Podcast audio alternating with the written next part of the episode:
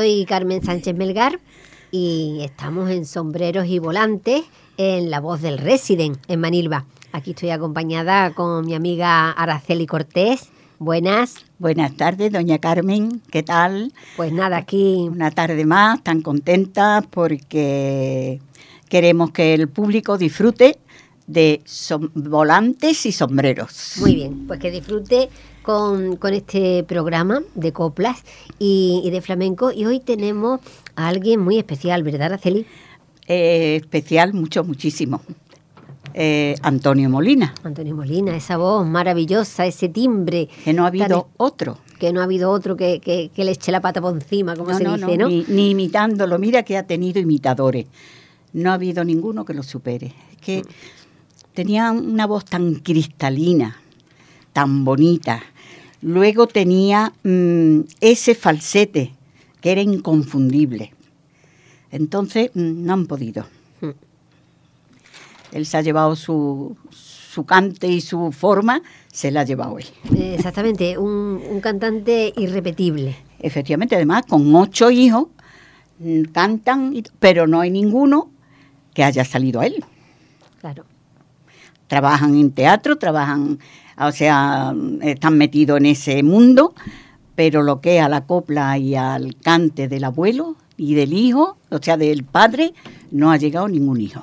Bueno, pues ahí está ese, ese cantante irrepetible, irrepetible esa magnífica voz.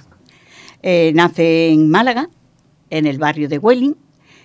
Eh, ahí hay una pequeña duda, porque hay quien dice que no, que nació en Totalán, que sus abuelos y sus bisabuelos eran de Totalán, pero vamos, la duda está ahí, entre Welling y Totalán. Nace en el 28 y muere en Madrid en el 1992. Eh, él fue un cantante y fue actor. Eh, era de una familia humildísima, una familia muy humilde. Él lo mismo estaba de porcero, que estaba vendiendo pescado, pero desde chiquitito, no es de bien pequeño porque eran muchos de familia y había que comer todos los días. Entonces hizo oficios diversos, repartidor, pero él era, mm, de joven era un niño muy inquieto, un poquito rebelde. Tanto es así que se escapó tres o cuatro veces de su casa, llegó hasta Madrid, pero como era menor de edad, lo devolvió la Guardia Civil y ya mm, él ya se piensa de situarse un poquito y tiene un trabajo de camarero. Y ahí surge una relación entre la dueña del bar y él. La dueña del bar deja a su marido y se escapa con él a Madrid. Y él en Madrid, pues sí, cantaba en el bar y demás, pero no era lo que él quería. Él no quería ser un mantenido como ya estaba libre del servicio militar, que ya había terminado el servicio militar, se coloca en una tapicería y ya mm, empieza a ir su vida. Está trabajando un bar y una tarde estaba canturreando y mira por dónde entró eh, José María Lazaga, que es un maestro de cante flamenco, es un compositor de música y cuando lo oye cantar, pues claro, se queda así como sorprendido y entonces empieza a darle clases de canto, a darle clases de música, a darle cante, eh, clases de presentación, de saber estar. Pues claro, su vida era muy, había sido muy humilde. Claro. Y entonces, pues, se arriesga con él y le escribe las primeras letras de, de lo que fue su primer disco. Gana un concurso de noveles de Radio España y vuelve a grabar otro disco con las letras que le había escrito el maestro La Saga, El agua del avellano, El macetero, que además esta última da mm, nombre a un cortometraje que él hizo en el 52 y ahí es donde empieza su contacto con el cine. en 1952-53 debuta en el Teatro Fuencarral de Madrid, en Así es mi cante, y claro, en aquella época la radio era, no va más, los discos dedicados, y era el éxito era más rápido, porque era casi todos los días, pues estaba puesto en, sintonía. Y además él tenía una voz muy diferente a todo lo que se había escuchado. Claro. Tenía una voz cristalina y un falsete que era inconfundible. Y, claro, el éxito, de momento... De momento le llegó. De momento y además se mantuvo, ¿eh? Porque él no ha tenido eh, épocas así de bajada, no, no. Él desde que empezó, porque ha hecho un montón de películas. Y muchísimas canciones. Muchísimas, muchísimas. Horrible, vamos, horrible. Un montón de, de coplas, a cual más bonita. Sí, sí, sí. Que han dado título a las películas que luego ha hecho. Mm, que también vamos a hablar de, del cine, pero ahora le vamos a dar paso a, un tema que se llama Ángela de, del alma mía. Eh, a ver. Es muy bonito, a mí me gusta mucho. Unos fandangos.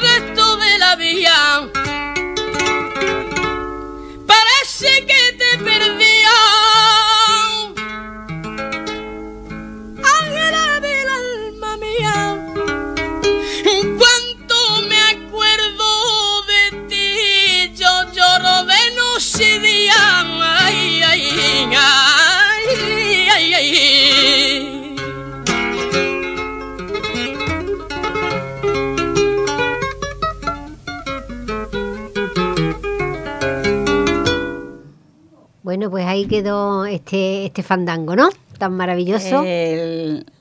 se enamora de Ángela eh, el mismo año que triunfa en el teatro. Se casa con ella porque fue el amor de su vida. Ella era hija del alcalde del barrio madrileño de Fuencarral. Y mira qué raro eso en un artista, ¿eh? El amor de su vida y dice que siempre se mantuvo ahí fiel a, a, su amor. Además, en la calle Virgen del Peligro, porque yo la he visto en Madrid, he visto la casa, tiene una casa de tres o cuatro pisos, un bloque. Y ahí viven sus ocho hijos. Mm, viven, mm, digo, porque yo llamé cuando él murió, tenía el teléfono y mm, llamé para darle el pésame a la mujer. Y me cogió el teléfono una nuera. Y me dijo, ahora mismo se pasa mi suegra con usted y habla con usted. Y ella me, dio las gracias por darle el pésame y me invitó a que fuera un día a su casa a tomar café. La verdad yo no fui porque no me parecía correcto, porque yo no tenía amistad con ella como para ir a su casa. Como admiradora de su marido y demás, le di el pésame porque mm, a mí Antonio Molina me ha gustado de toda la vida. Cuando ya estábamos terminando el bachiller allí en, Tetuán, porque yo mm, sabrán que yo he nacido en Marruecos, en Tetuán, y mi vida ha sido allí. Le escribí una carta y él me mandó una fotografía dedicada con mucho cariño. Y yo le decía en esa carta que cuando volviera a Tetuán que me gustaría saludarlo personalmente. Entonces me dijo que no había ningún inconveniente, que cuando fuera que pasara por el teatro a saludarlo. Aquella tarde precisamente teníamos un examen de francés. Y mi amiga y yo, la puerta del teatro, la puerta de atrás estaba a tope de gente, pero mi amiga y yo con mi carta llegamos y nos dice el señor que está allí, no, aquí no entra nadie. Yo digo, yo creo que sí puedo pasar, porque traigo un salvoconducto yo. Antonio, y entonces el hombre leyó la carta, me miró un poco perplejo, dijo, sí señorita, pasen ustedes. Pasamos, mm, estuvo atentísimo con nosotros, muy cariñoso, nos dedicó una foto a cada una, nos dio las gracias por haber ido. Lo peor vino al otro día, que nos suspendieron todo el curso de francés. Por haber faltado el examen. Pero bueno, mm, tuvimos oportunidad de recuperarlo y tuvimos la ocasión de conocer a Antonio Molina. Porque el, francés se recuperó, pero si hubiese dejado de verlo... No sabíamos si tendríamos otra ocasión de volver a verlo. Esa vivencia no hubiera sido la misma. Entonces volvemos, que él se casa con esta chica, eh, vive en este bloque que te digo, tiene ocho hijos, los dos mayores estuvieron en nuestra casa en Tetuán, porque la acomodadora del teatro vivía en la casa y los dos hijos eran muy pequeños y estaban lloriqueando y estaban y no los dejaban ni al padre ni a la madre. De porque preparaba vamos ella no pero él tenía que prepararse para actuar. Y entonces esta muchacha se llevó a los niños allí a la casa. Ajá. y los estuvimos entreteniendo estuvimos jugando con ellos hasta que haya mm, lo veo lógico porque allí había muchísima gente ellos no conocían a nadie y ya cuando estuvieron más tranquilitos se los llevaron. Bueno, para los oyentes que nos estén escuchando, Araceli Cortés tiene muchísimas mm. anécdotas pues con gente de, con artistas en general, ¿no? Ella no, no es que está ahora por el mundo de la cultura, sino que la cultura ha sido siempre para ella a mí me ha gustado mucho. muchísimo, ¿no? Ha significado mucho para ella y ya nos está contando que desde esa temprana juventud ¿eh? ya a ella le gustaba pues mucho, mucho. Eh, todo el arte. Además que tenía teníamos mm, la ventaja que es que vivíamos frente por frente a la entrada del teatro por la parte de atrás porque por delante no entra ningún artista, entran todos por detrás. Entonces los podías ver allí de primera fila claro, Claro, Así que por eso te digo, además yo me iba allí al teatro, chiquitilla, yo me perdía y mi madre ya sabía dónde estaba. Eh, sus hijos, Ángela, Paula, Miki, Mónica y Noel, se han dedicado a la interpretación y a la música pero ninguno al arte de su padre. Hombre, porque ese, ese timbre de voz era irrepetible. Eh, tiene una nieta que sí, que es actriz y crea su... Eh, bueno, ya la nieta es actriz, ella hace alguna que otra película, es modelo. Ahora ya al margen de esa vida, eh, en 1954, él crea ya su propio espectáculo. Él ya se ve capacitado para montar entonces y estrena en el Teatro Calderón de Madrid, porque su vida se desarrolla en Madrid.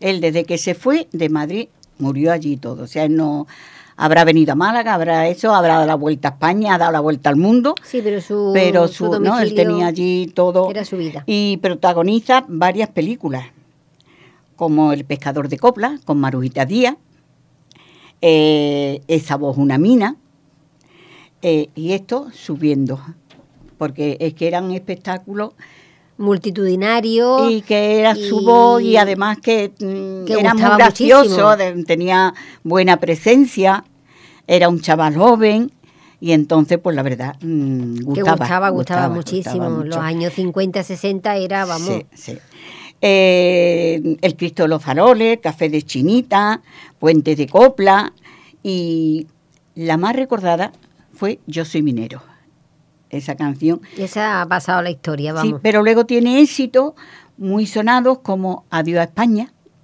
que fue preciosa, que cuando termina la película de Adiós mi España querida, cuando el barco se va y él va cantando Adiós mi España querida, que esa escena se queda porque la es memoria muy, es muy emocionante, sí, muy bonita. Y el pobre presidiario, que fue que esa en su día la hizo mm, Angelillo, que hablamos el otro día de él. Sí, sí. Entonces, la hija de Juan Simón. Entonces, canta esa copla. Hay mi Málaga, el cocinero, cocinero, que tuvo su repercusión en un tiempo. Eh, María de los Remedios, que también, que esa la cantaba a Marujita Díaz. O sea, se la cantaba él en la película a Marujita Díaz. Y mm, Quiero ser matador también. O sea, tiene una, una cantidad de... Él enaltecía mucho, porque era su, había sido su vida, enaltecía mucho los oficios mm, honestos y oficios humildes. Claro, porque él había vivido de- en esa pobreza y sabía lo que significaba todo eso. Todo eso, sí. ¿Te parece que escuchemos otro, Sí, sí, otro sí, tema? sí, me Pues encanta. vamos a escuchar eh, Novia Malagueña, ¿m? porque él también Sí. llevaba a su Málaga Sí, sí, en el alma.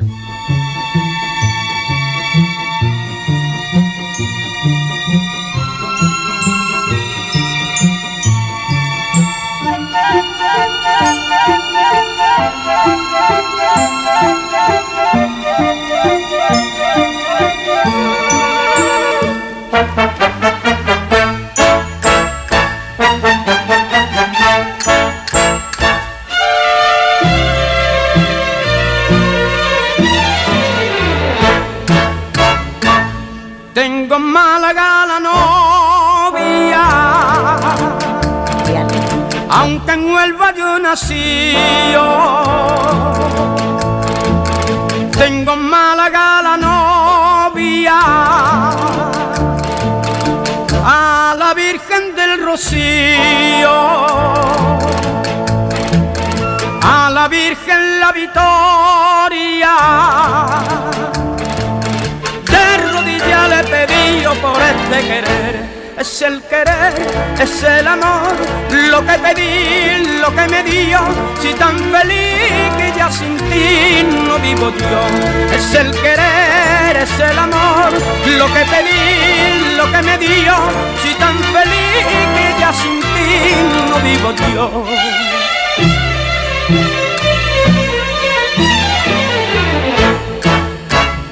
Huelva tiene su rocío, Málaga tiene su feria, Huelva tiene su rocío y la novia que me espera tiene este corazón mío. Huelva, Málaga y España son novias del sol. Es el querer, es el amor, lo que pedí, lo que me dio.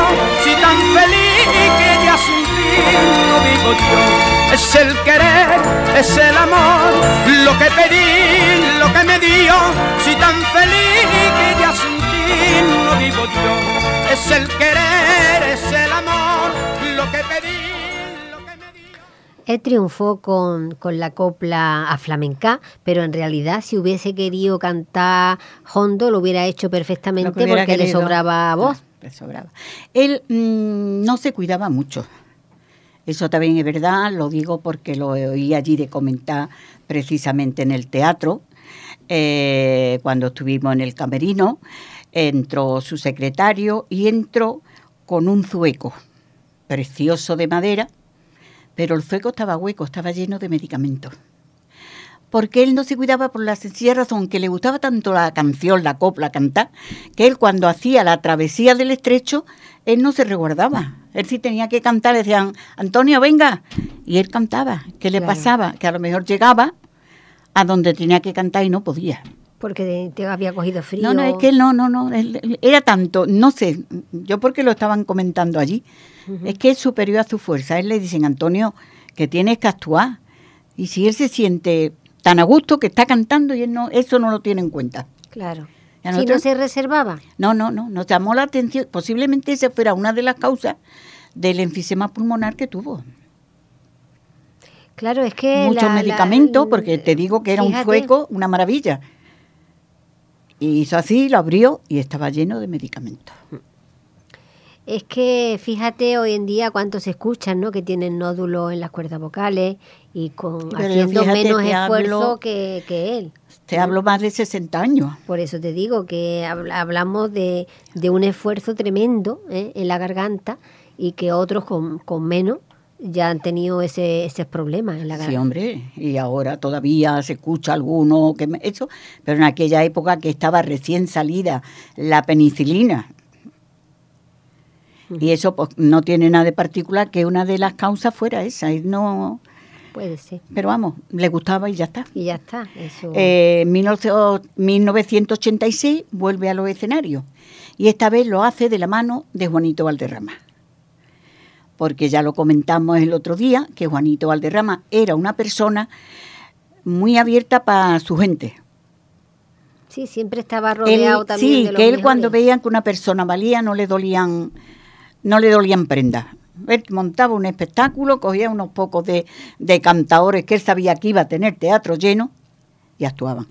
Fue tal éxito que tuvieron ¿eh? que a Juanito Valderrama y a él le dieron el disco de platino. Eh, su hija Ángela cantó varias coplas del repertorio de Antonio Molina en la película que hizo Las cosas del querer con el director de cine Jaime Chavarri. Y Bandera, pero no Bandera Antonio Bandera. Otro Bandera otro que había, que también cantaba bien. Y fue una película muy simpática y estuvo muy bien, muy bien, muy bien. A mí me gustó mucho También fue el primero que llevó el espectáculo a, a la- a una plaza de toros. el primero. ¿eh? Que por cierto, bueno, ya estamos acostumbrados a ver estos espectáculos Sí, no, no, pero- multitudinarios en plazas de toros, pero él consiguió Sí. llenar la plaza toro. Además, un éxito por donde quiera que iba. Era. Y ya en 1989 se ve obligado a retirarse por una fibrosis pulmonar. Yo lo vi que estuvo en, en, la, en televisión con una bombona y ya no podía el pobre. Daba pena de, daba pena porque habiendo sido un, un grande, grande. Sí, porque además él decía que no que no se había castigado ni con alcohol, ni con No, no, ni no. fumando, Él era ni, nada. Era, eh, sí, pero normalmente los artistas ya se sabe, ¿no? Se van de borrachera, pero no era el caso suyo. era un hombre él- familiar y hogareño. Él era un enamorado de su mujer y de sus hijos. Ujú, hogareño y entonces Sí. no, no le daba por Sí, ahí. pero, pero bueno. era un esfuerzo el que hacía, porque ese falsete que, que, que hasta un minuto Claro. ha llegado a, a resistir. Entonces eso con los años, pues claro, pasa factura. Sí. Y, y le gustaba.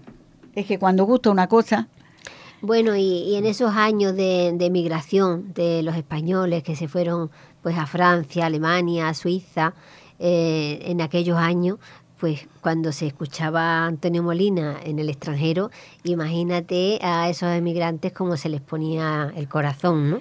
El corazón y a ellos, porque más de uno cuando ha salido al extranjero y ha visto cómo los emigrantes se volcaban con ellos, se han dado cuenta de lo que ha salido de España, Digo. de lo que tuvo que salir de España. Ahí está. Pues aquí tenemos otro otro tema que se llama Ni Alemania ni Francia. ¿eh? Ahí ese es muy muy significativo. Y- y muy emotivo. Y muy emotivo, ¿no? Y entonces ahora pues lo vamos a poner y yo me acuerdo de, de esto pues con mi padre, que también fue emigrante en Alemania en los años 60. Y, y bueno, ahí va este homenaje para los emigrantes.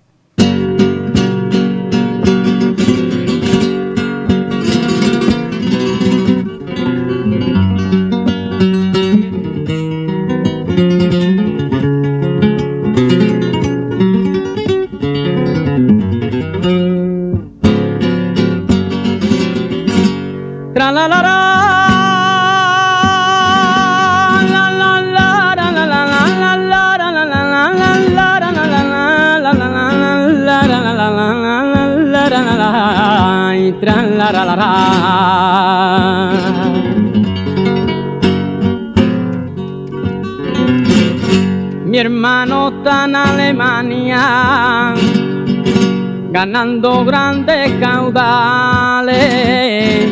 Mi hermano está en Alemania, pero no olvida su madre, ni olvida el nombre de España, pero no olvida su madre, ni olvida el nombre de España.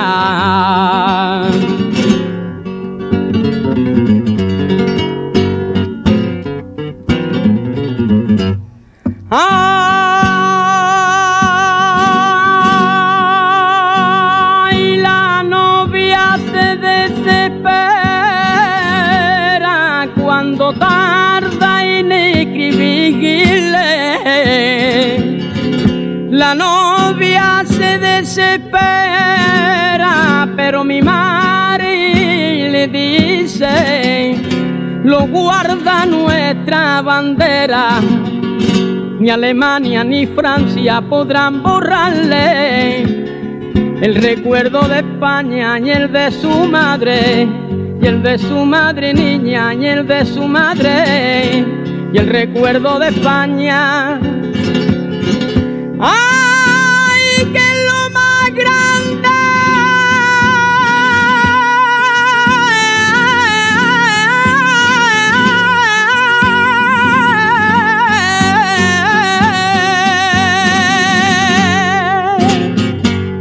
Bueno, pues imagínate esto cuando se escuchaba fuera de España. ¿no? Yo lo he visto. Yo la- la visto. Lo he visto. Llorando. Claro, llorando la gente. Y él emocionado. Claro. Es que. eh, Porque Tetuán fue- también fue cuna de muchos emigrantes. Pues fue, fueron muchos también los, los que emigraron a, a estos países, ¿no?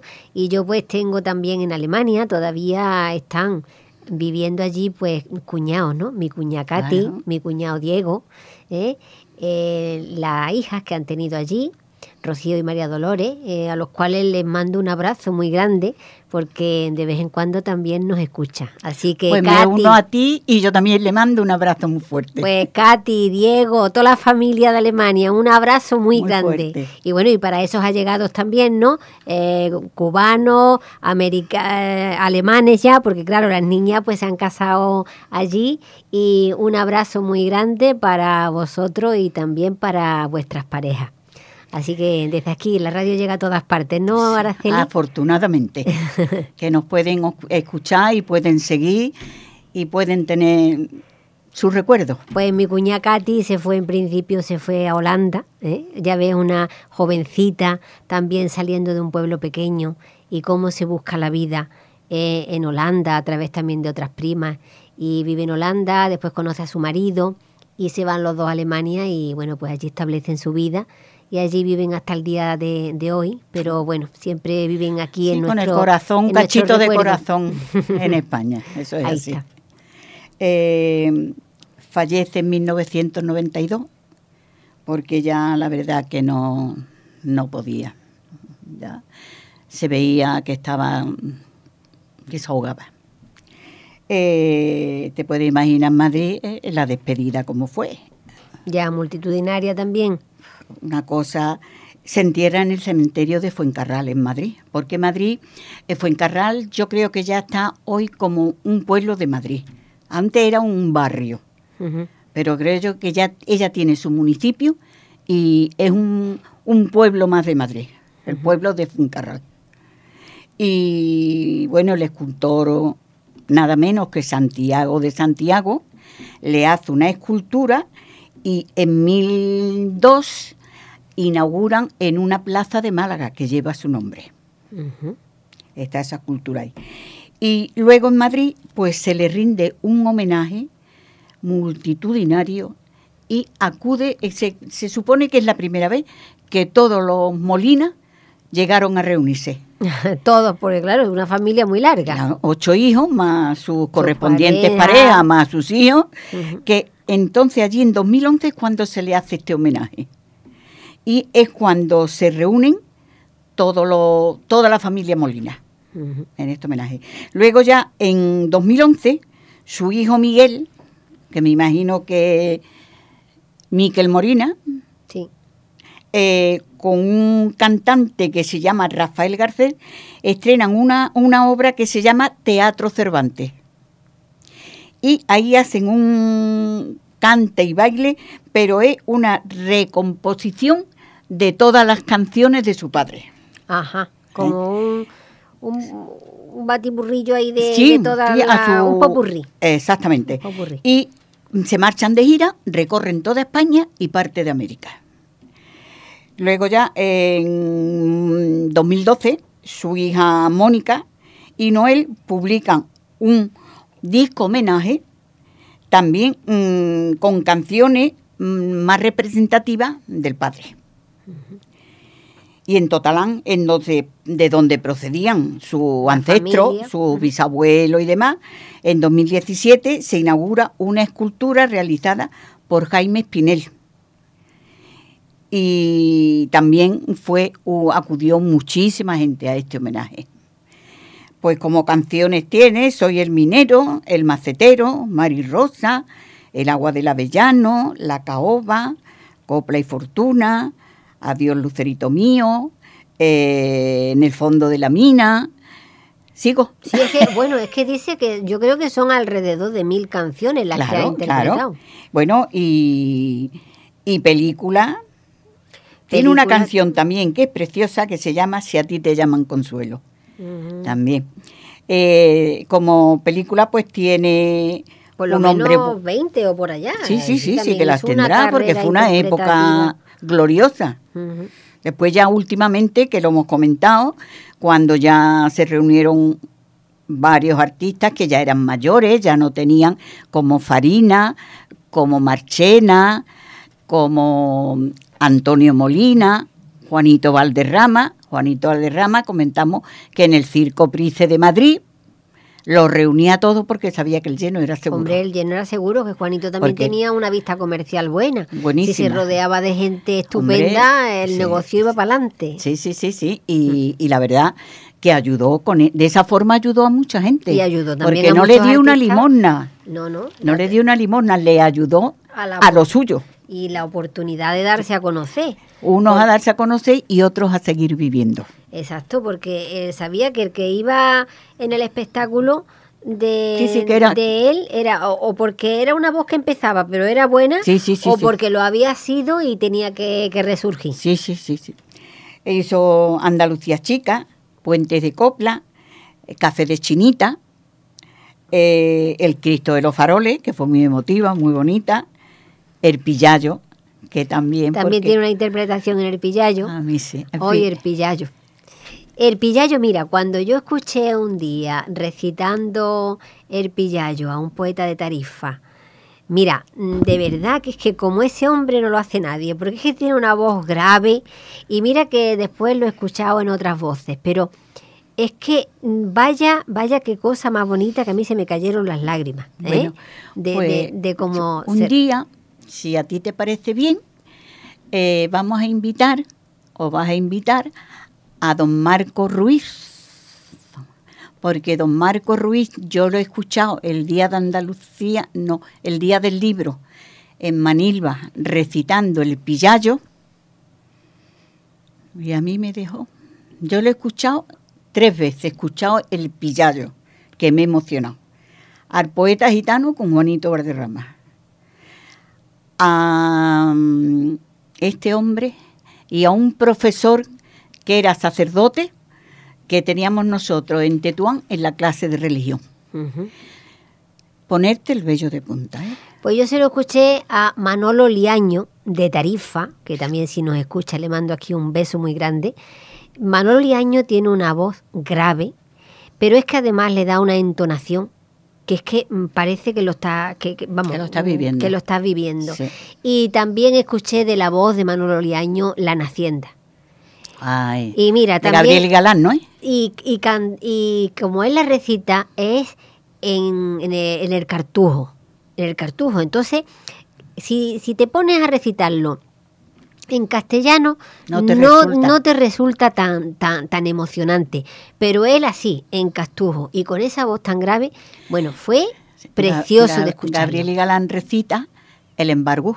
Y el perro cojo, también, lo, también se lo escuché a Manolo Lijaño. Hay unos rasodas fabulosos.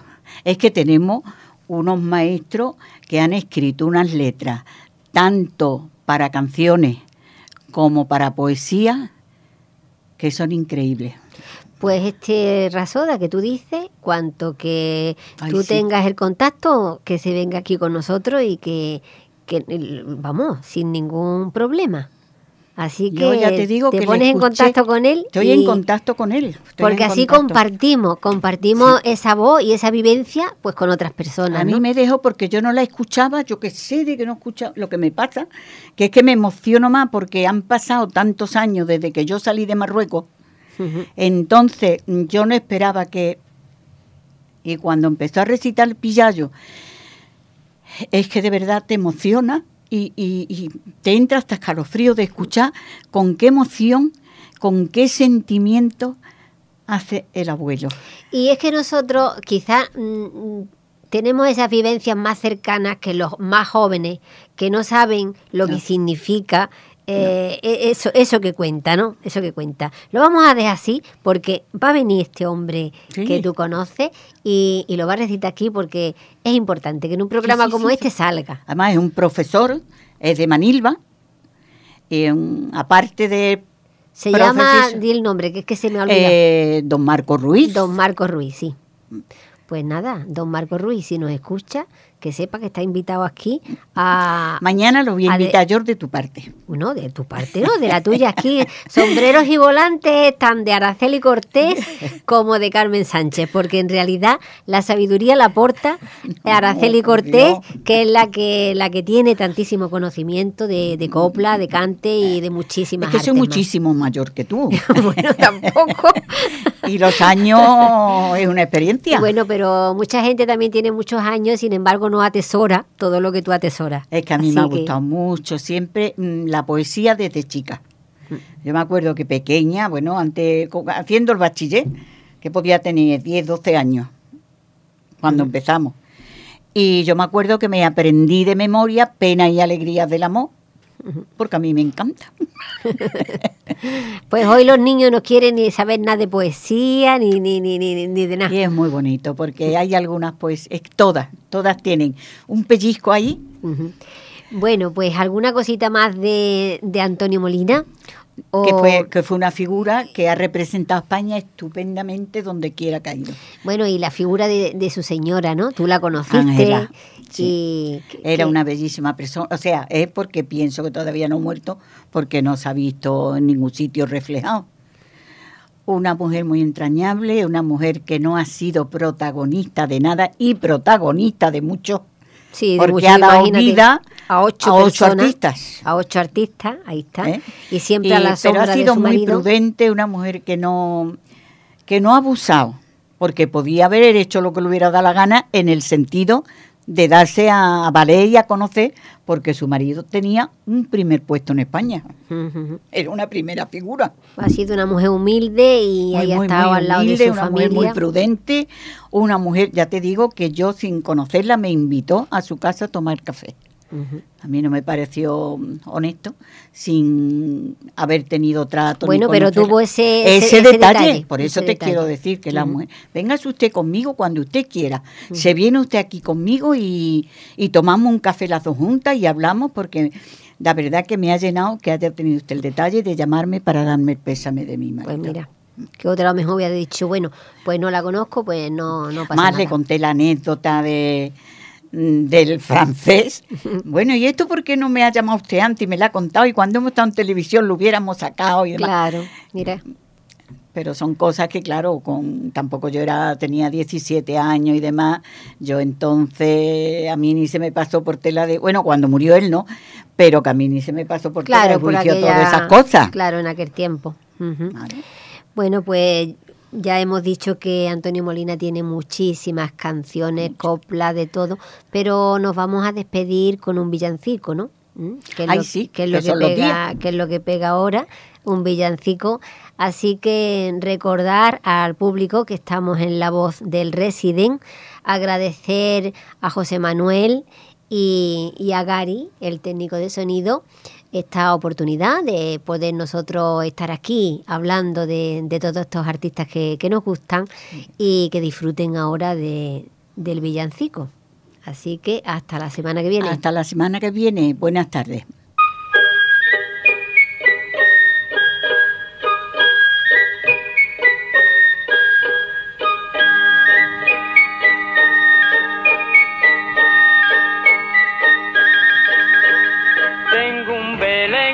Mi casa, hecho de musgo y romero, con una estrella de plata y en el portal un lucero.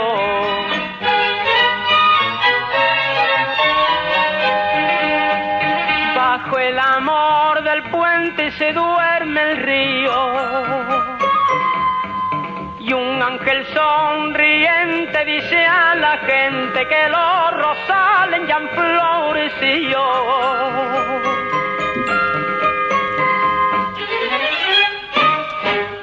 Hacia Belén, pastores, vamos a Belén.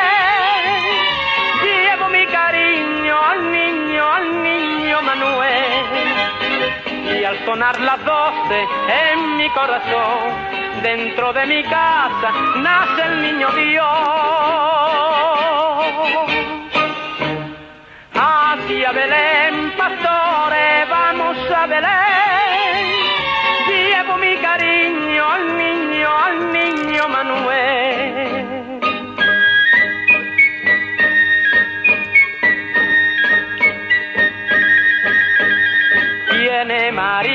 Una rosa y un lirio un buen carpintero.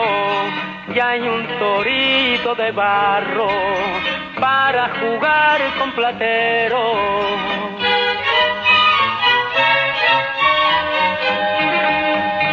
Han de llegar mañana camino largo y van en caravana por mi ventana desde el oriente los reyes magos.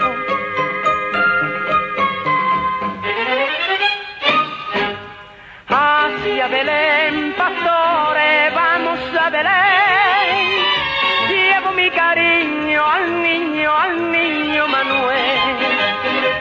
Al sonar las doce en mi corazón, dentro de mi casa, nace el niño Dios. Hacia Belén, pastores, vamos a Belén.